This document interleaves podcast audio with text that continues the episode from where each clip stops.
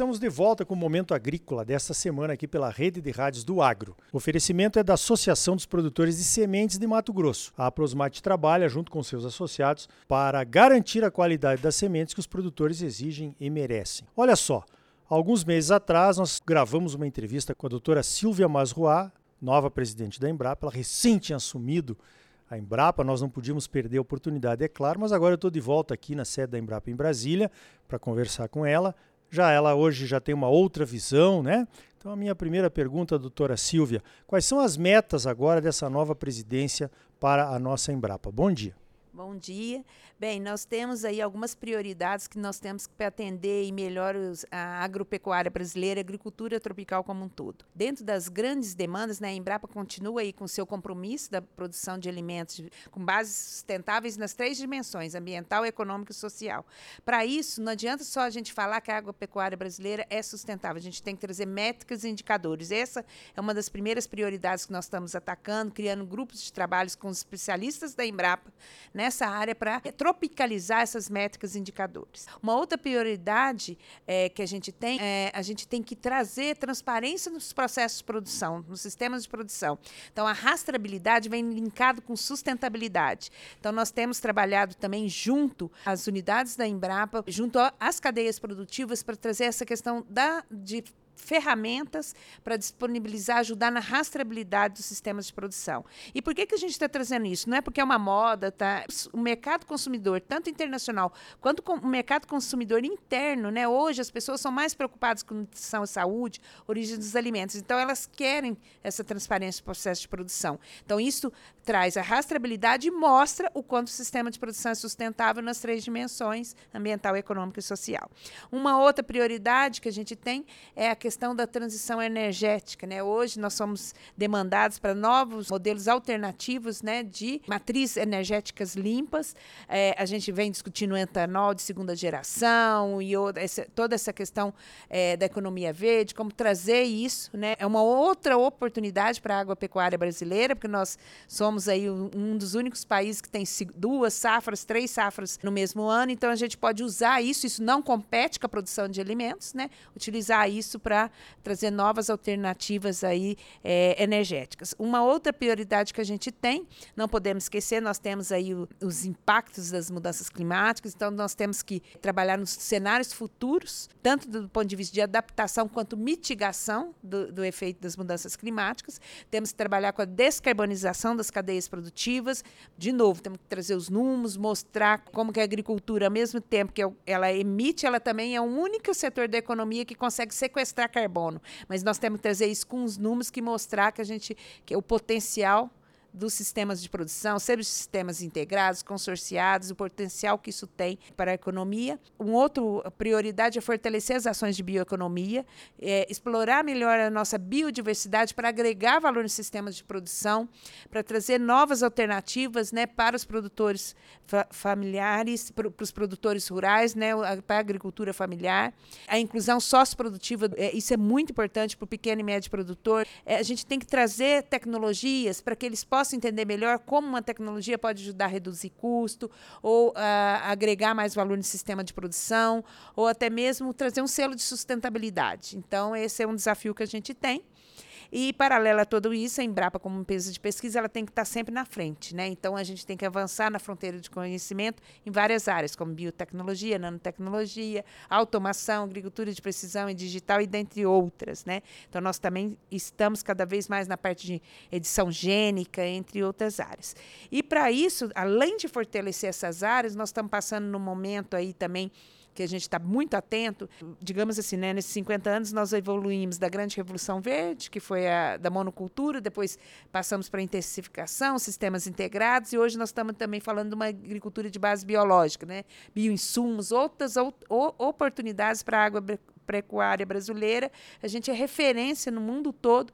Né? Hoje, quanto tempo a gente fala de fixação biológica de nitrogênio, o Brasil já usa né, é, na soja, então isso pode ser amplificado aí, mostrar essas experiências para o mundo todo. Nessa questão também de sustentabilidade, junto com o governo federal, a gente tem discutido essa questão de aumentar nossa produção, nossa produtividade, com sustentabilidade, pensando aí na recuperação de áreas degradadas. Nós temos mais de 160 milhões de hectares de áreas de pastagem e aproximadamente 40 milhões de hectares com aptidão agrícola, que pode ser utilizada aí para aumentar a produção e a produtividade. Então, nós estamos numa fase também de definir, né, analisar esses dados e ver quais as, essas 40 milhões de hectares é, qual a aptidão agrícola que tem essas áreas para a gente desenvolver no, no país também.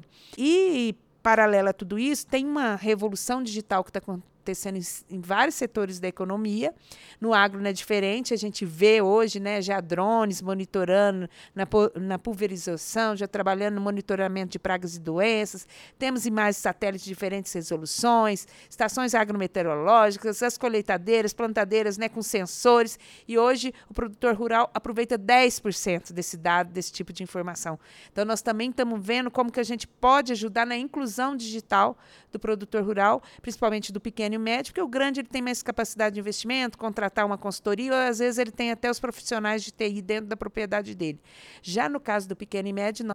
Então nós temos um projeto na Embrapa, com, com outros parceiros, universidades, institutos de pesquisa, que é o projeto Seme, é, dentro de uma iniciativa que se chama Semear, que é a ideia de você trabalhar com associação de produtores, cooperativas, você levanta as demandas, então você trabalha com café, com setor hortifruticultura, com sistema de integração lavoura, pecuária, floresta, você começa a levantar quais são as necessidades deles, depois a gente traz isso, o que, que tem de pesquisa e inovação, o que tiver já de, de, de empresas que oferecem o serviço no mercado. Por exemplo, café. Existem empresas que já oferecem é, certificação é uma demanda. Já tem empresas no mercado, startups ou empresas, então a gente traz essas empresas para desenvolver aquele ecossistema. O que vem pesquisa vem para a Embrapa e para as universidades.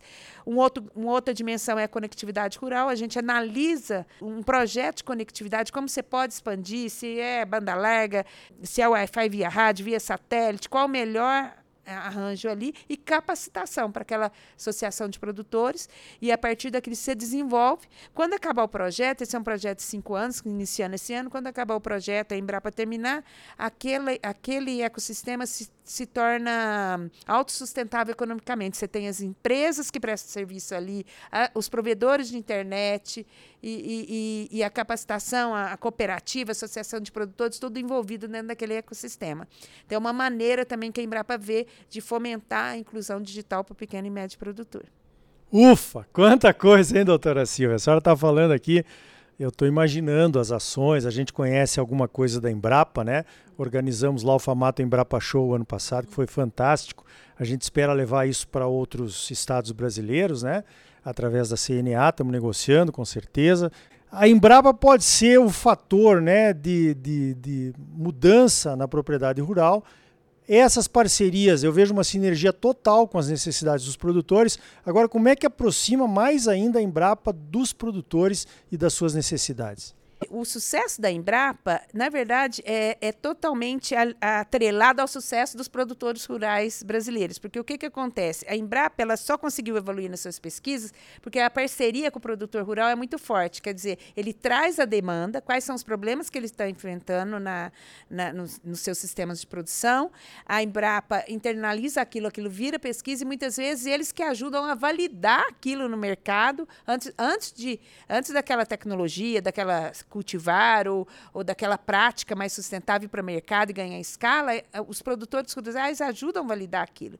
Então, a gente precisa aproximar a Embrapa dos produtores rurais cada vez mais, trazendo é, ambientes de inovação, como o do, que teve no Famato Show e outros, porque onde a gente traz a demanda dos produtores, traz as empresas, traz as instituições de pesquisa, universidades, todo mundo trabalhando junto para atender melhor e para que a, ao produtor rural e realmente a inovação chegue no campo e a gente consiga aí manter o protagonismo da agropecuária brasileira na agricultura mundial.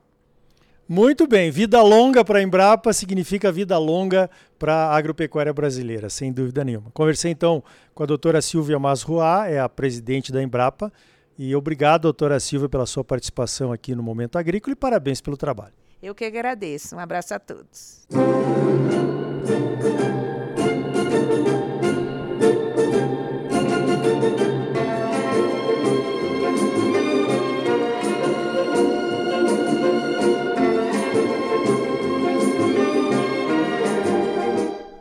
Então tá aí. A Embrapa já nos deu muito nesses últimos 50 anos e vai trazer muito mais informações e soluções nos próximos 50. Então, vida longa para a Embrapa.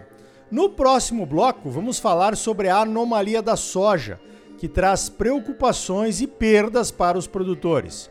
E ainda hoje, mais uma conferência do clima está chegando. O que é que os produtores brasileiros vão fazer por lá? A Associação dos Produtores de Sementes de Mato Grosso, a Prosmate, trabalha junto com seus associados para garantir a qualidade das sementes que você exige e merece. Não saia daí, voltamos já com mais momento agrícola para você. Essa aí é a trilha sonora do filme Sete Homens e um Destino. Ouça aí.